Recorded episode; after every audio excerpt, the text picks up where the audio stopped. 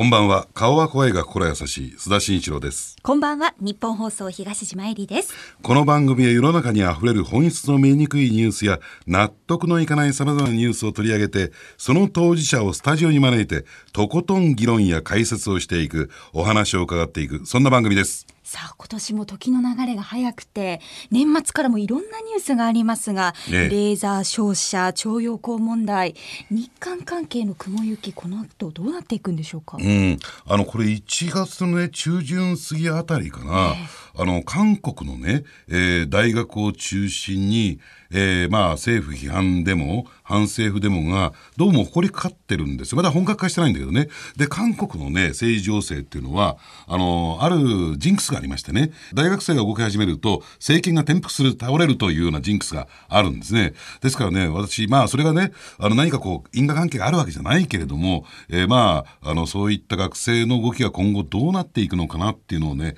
えー、ちょっと今注目している最中なんですね。うん、えー、今年もニュースの本質にそうですね。はい。須田慎一郎のニュースアウトサイダー、この後9時までお付き合いください。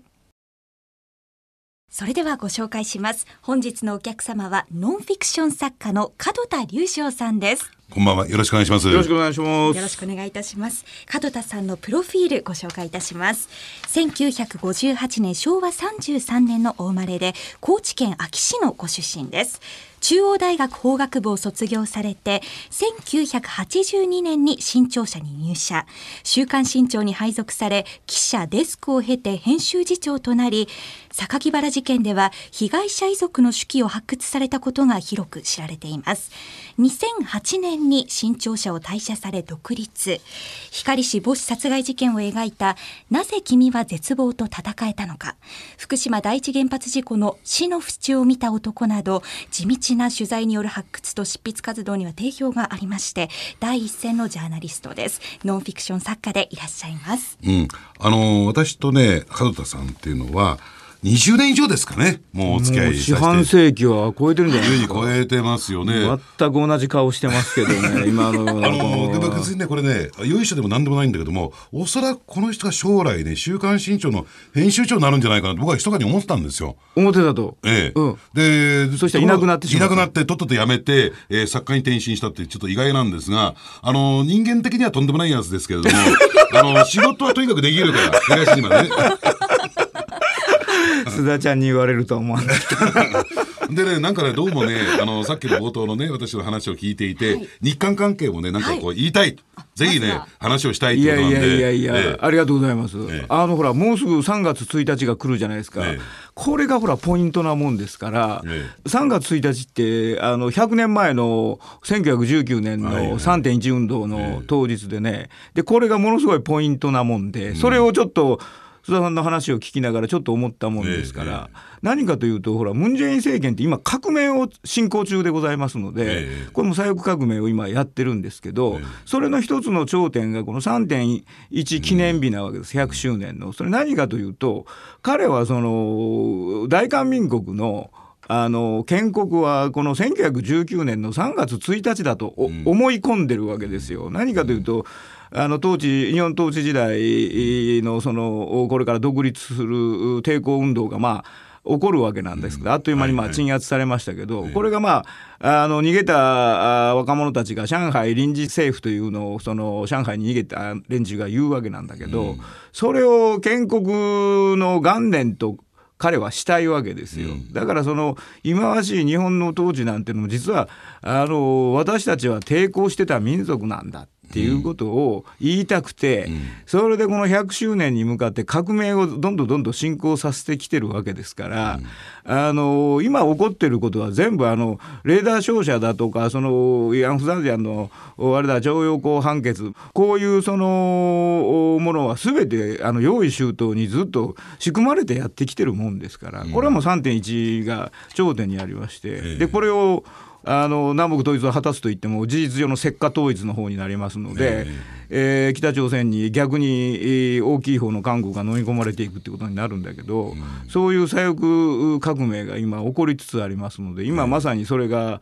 あ見えてきてるところでね。だから、うん、あの日本人はそのことをきちんと分かってた方がいいいいなと思いながら今須田さんの話聞いてましたけどね。うん日本のマスコミがあまり伝えないんだけども、うん、もう韓国社会といったらいいんですか、うん、そのデモや暴動だけじゃなくて、うん、もう混沌としたカオスの状況に今入ってきてますよね。もうあの要するにねその保守層と中間派の人たちのそのまあ良識派と言われる人たちはもう呆れてますよね。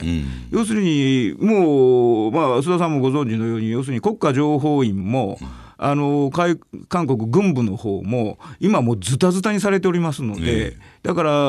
もうその北とつつながってるというかですねそういう人たちがもう上の方を占めてきてますから。えこの本当に韓国のために頑張ろうという人たちはパージされてるし、うん、えー、最高裁の判事がこんな逮捕されるだなんだのそういうもう革命状態が続いておりますので、えー、自分の命を守るために彼らはもう口をつぐむしかないという、うん、まあ大変な混乱状態ということになりますね。まさにカオスだと思いますね。うん、あのまあいろいろね、えー、伺いたいこと今日山ほどあるんで、えええー、韓国問題ちょっとあの次の質問最後にしたいと思うんですけれども、ええ、最終的にはこの、えー、韓国の混乱あるいは日韓関係っていうのはどういう形で着地、あるいは着地できるんでしょうか？あの私たち日本人は、うん、その日本と韓国の間に真の友好関係が結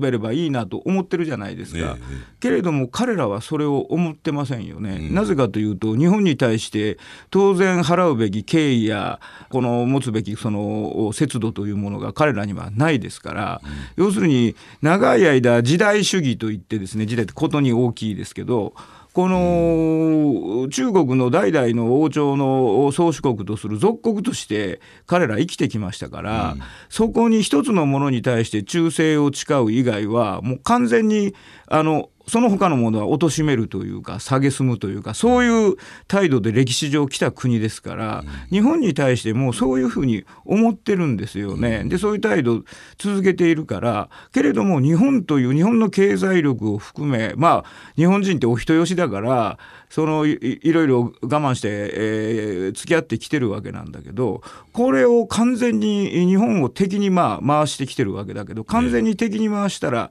韓国経済も社会も成り立たないということを徹底的に知るすなわちもうこのカオス状態がもうどん底まで行ってですねあやっぱり西側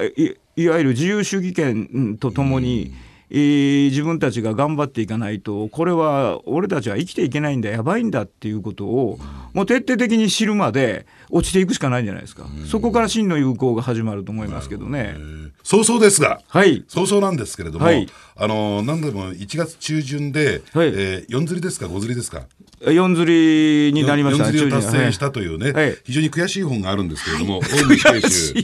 え魂の遍歴ありがとうございます。ご紹介いただ大虫死刑囚魂の遍歴井上義弘すべての罪は我が身にありというご本ですね。うん。という本を出版されたんですけれども、あのー、まあオウム真理教事件って結構ライフワークみたいなね家族さんにとってそうですよね。あの頃だから。えー、っと須田さんいくつぐらい？95年はいくつぐらいだっけ？95年っていうと今から35年前ですから20代、えー、23年24年前。24年前か、うん、えー、30代。30代か、えー、けどこの顔なんですよ。こういう顔だったんですよ。もう、おじいさんで50ぐらいの顔をして、ね、今年齢を追い越してきたからまあいいんですけどあのいやそれあの頃のそのまあオウム事件って95年に起こりますけど、ね、私たちはもうあの週刊新潮私でその頃デスクなんだったんだけどももう坂本弁護士失踪事件の時からずっと書き続けてるので、まあその例えば今週そのネタがあちょっと少ないなどうするかなって言ったらじゃあ坂本弁護士事件やろうっていうことで、うん、もう何かあれば必ず坂本弁護士事件のことを書いてきてですねそれでえーまあ、あの当時の神奈川県警の刑事部長これもキャリアがいるんですけどもこの人物のその弱腰のためにですね、えー、その明らかにオウムであることが分かりながらこのストップがかかっていくと捜査にストップがかかっていくという大変なその警察の大失態があの繰り広げられてたのでそのことを何度も何度も「週刊新潮」は書き続けたんですよ。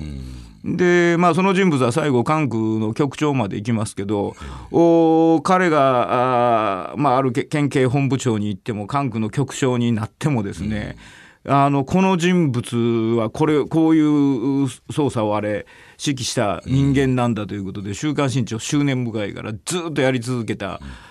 ん。ですけどもそれをやってる途中でその95年に刈谷さん拉致事件そして地下鉄サリン事件というようなことがドドドドドッときましたのでね。あの時はもう日本のマスコミが全てもうオウム一色になりましたよね。あのそういった中でね今回の本の、まあ、井上死刑囚のね、えー、えー、まああのー、まあ、中心に据えた本なんですけども、えー、ポイントってのはこれどこにあるんですか？やっぱりねその彼が獄中手記獄中で手記をやっぱり書き続けたんですよね。うん、でその枚数が5000枚を超えるわけです。400次元雇用紙に換算すると、うん、もう5000枚は超えてましてね、えー、あちょっと待って。あの400次元雇用紙で5000枚っていうと、えー、本にするとどのくらいの相当な分量ですよねこれね。いやそりゃ何ページ分の本なんですよ、ね、10冊分ぐらい。10冊分そのぐらいの量ですよ 5000枚の分厚い本の10冊分以上でしょうね、うん、いやこれ今5000枚って言いましたけどね最低でも5000枚っていう言い方にした方がより正確だ、なぜかというと獄中で書いてるから、うん、開業とかもできるだけ少なくして時間時間を詰めてガーッと書いてるから、うん、正式にあれしていくとこれをずっと送ってきてくれたのは井上義弘の父親なんですけど私がまあこれ5,000枚ぐらいだと思うんだけどって言ったら「いやカズさんこれ7,000枚はあると思いますよ」って言われて、うん、あのそれ以上あると思いますよっていうまあ最低でも5,000枚という、うだから後半対応を、まあ、してる時間ももちろんあるでしょうけどもそれ以外の生活の時間の大半をこの式に費やしてるというようなイメージ、ね、いやそれの他にもいろいろやってるんです。あのチベット密教の日本の学者誰もあの翻訳してないものを、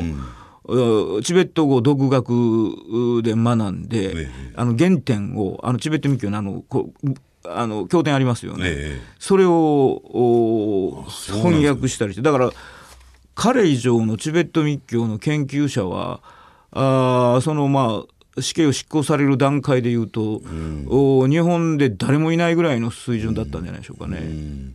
あのまあ、そういった5000枚の式、えー、その中でね、まあ、いくつかその加藤さんが感じたところというか、うん、目をつけたところというか、うん、それはどこなんでしょう？やっぱりね、あのー、彼がその要するに罪をなしたということはあこれはオウム事件でこれ皆さん知ってるんだけども、うん、そのものすごく真面目でそしてあの京都の洛南高校というあの京都一の進学校なんだけどもそこに入ったあの頭脳明晰な男なんですけど非常に優しくて真面目なあの少年青年が彼なんですけどそういう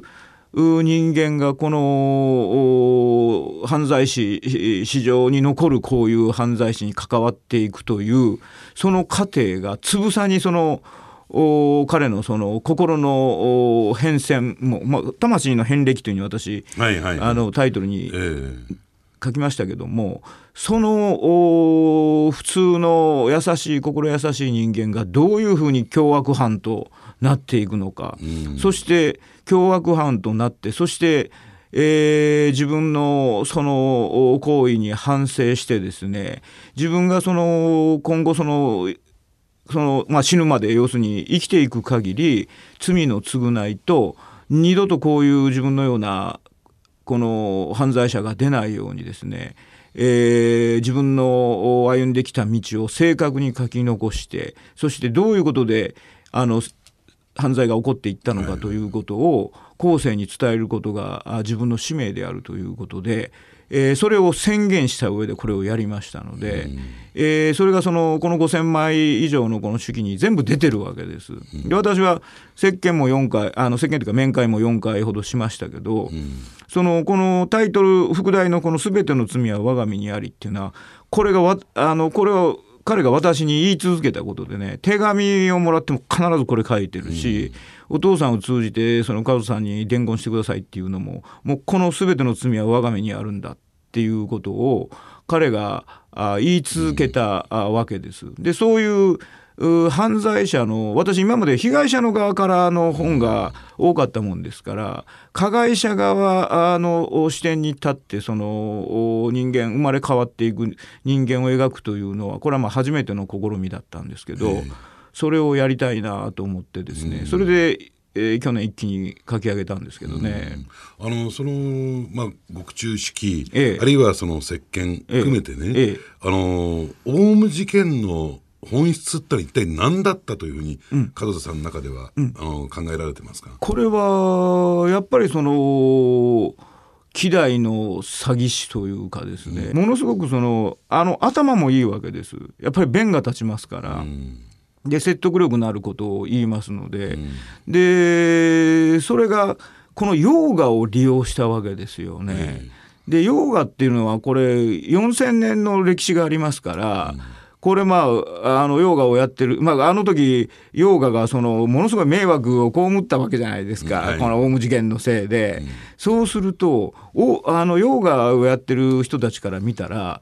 普通のことなんですあの神秘体験っていうのは、うんうん、要するに体の中にあるチャクラっていうそのあれをこう開けていってそして一つ一つ開けていく修行。それを宗教的味付けをつけて違うものにしちゃったわけですよね。うん、そうするとヨーガの体験が宗教的なものであるということを信じ込んだ若者たちが、やっぱり体験ってのは大きいですから、まあ覚醒する下脱するっていろんな言葉をそういうものをどんどんどんどん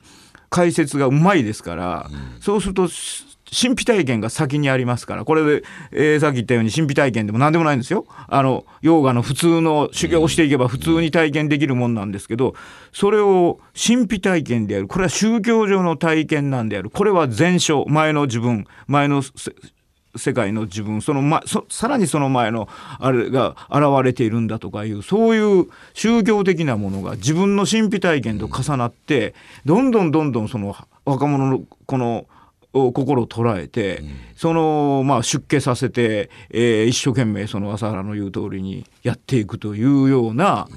それがまあ史上最悪の犯罪集団であったということが後で分かるわけなんだけども。うん大道を踏み外した若者がたくさんいたことは本当残念ですよね。でやっぱりあれですか？あの朝原はね、うん、オウム王国と言ってるんですか？朝原王国と言ってるんですか、ね、千年王国ね。これを本当に、うん、えー、まあ、考えて実現を狙って、うん、やっぱり国家転覆っていうところに動いてたんですかね、うん、これはだから妄想の世界ですから本人はだからもうその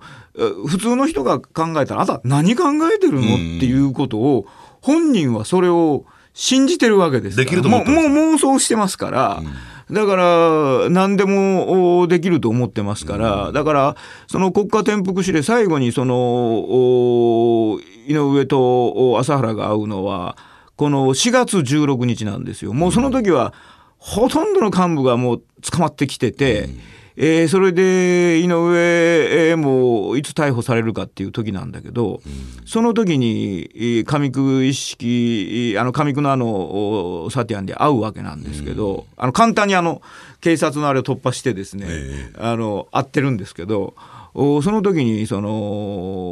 30日ごとにえあのこの大きな事件を起こせと。まずは石油コンビナートの爆破だと。4月30日にそれをやれでそのあと30日ごとに、えー、でかいものをやれと。やり続けろと。いう命令を受けるわけです。それでもう洗脳されてる井上義郎はもうやらなければいけないやらなければいけないっていうことを思うわけなんですけど。このもうその朝原からそのそれが最後にあったのがそこですからそうするとそれ以降朝原から直接の命令を受けられませんよね。うん。そうすると自分はその孫子の命令通りのことができていない、えー、どうすればいいんだっていうことで不安になるような状態にもう陥ってるわけで、うん、そういう自分のその時の気持ちとかも全部この5,000枚の式に書いてるわけです。うん、でだからそれ「へえ」って言ってその彼はあの直接手を下す殺人からはあの全部逃げてるんです、うん、だから彼だけが無期懲役一審判決が、はいね、あの13人の死刑囚の中で、彼だけが一審無期懲役なんですよ。これなぜかというとあの自分が殺人手を下した殺人って一件もないんですよ。全部あのいざという時に逃げてるわけです。でそこに両親のかけらがだが彼にまだ残ってるわけですよ。そのマインドコントロールの中で。だからこの例えばその逃げたその信者を追いかけていってものすごいその大人数で幹部たちで追いかけていって秋田でやったことなんだけどそのついにそのアパートを訪ね合ってた時なんかも、うん、この電話線を切りなさ切れっていう命令を受けたら彼は無意識のうちにその人の電話線以外を切ってるんですよ。うん、それで彼は110番によって命が助かるんですけど、うんうん、それなんかもあの、彼が無意識にやってて。それでこのすぐ横のあの霞が関であのボズリヌスキンの散布のあれが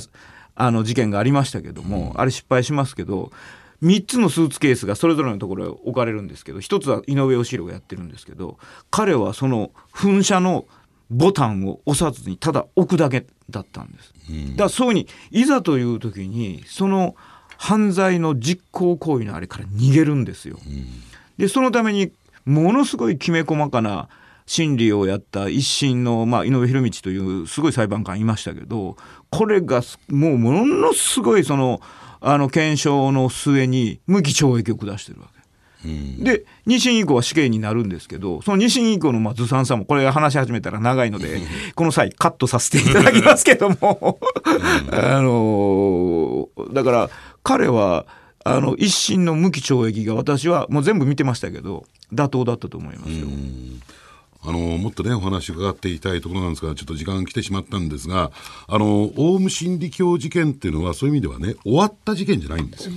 おそらくね、えー、第2、第3のこういった、えー、事件がもしかすると出てくるかもしれないし、少なくともその土壌が今のこの、えー、日本社会の中には、私はね、あるんじゃないのかなと。いや、これはもうあの断言してましたね。あの、井上義郎は断言してて、必ず起こると。うん、で、それは、あの現実今後継団体にその同じようなその教えが引き継がれておりますのでこれは必ず起こるんだということを非常に強調しててそのために私はこのあのどうして自分が行為に陥っていったのかこれを後世に書き残さなければならないということをあの私自身にも言ってたし手紙にも書いてたし手記にも書いてありますね。あの、だからそういった意味でね、あの、この番組は別に本の宣伝をやるための番組じゃないんだけれども、あの、東島のような、リアルにね、リアルタイムでこの事件を知らなかった若い人にね、ぜひ読んでもらいたいな。うん読んでですね、えこういったことが本当にこの日本であったんだということをぜひ知ってもらいたいなと思います。お恥ずかしながら事件の経緯以外で7割ぐらい初めて知ることが多かったので、はい、はい、ぜひオウム死刑囚魂の遍歴井上義弘すべての罪は我が身にありというですね。手に取ってみてください、はい、さあ本日のお客様はノンフィクション作家の門田隆翔さんでした。ありがとうございました。どうもありがとうございました。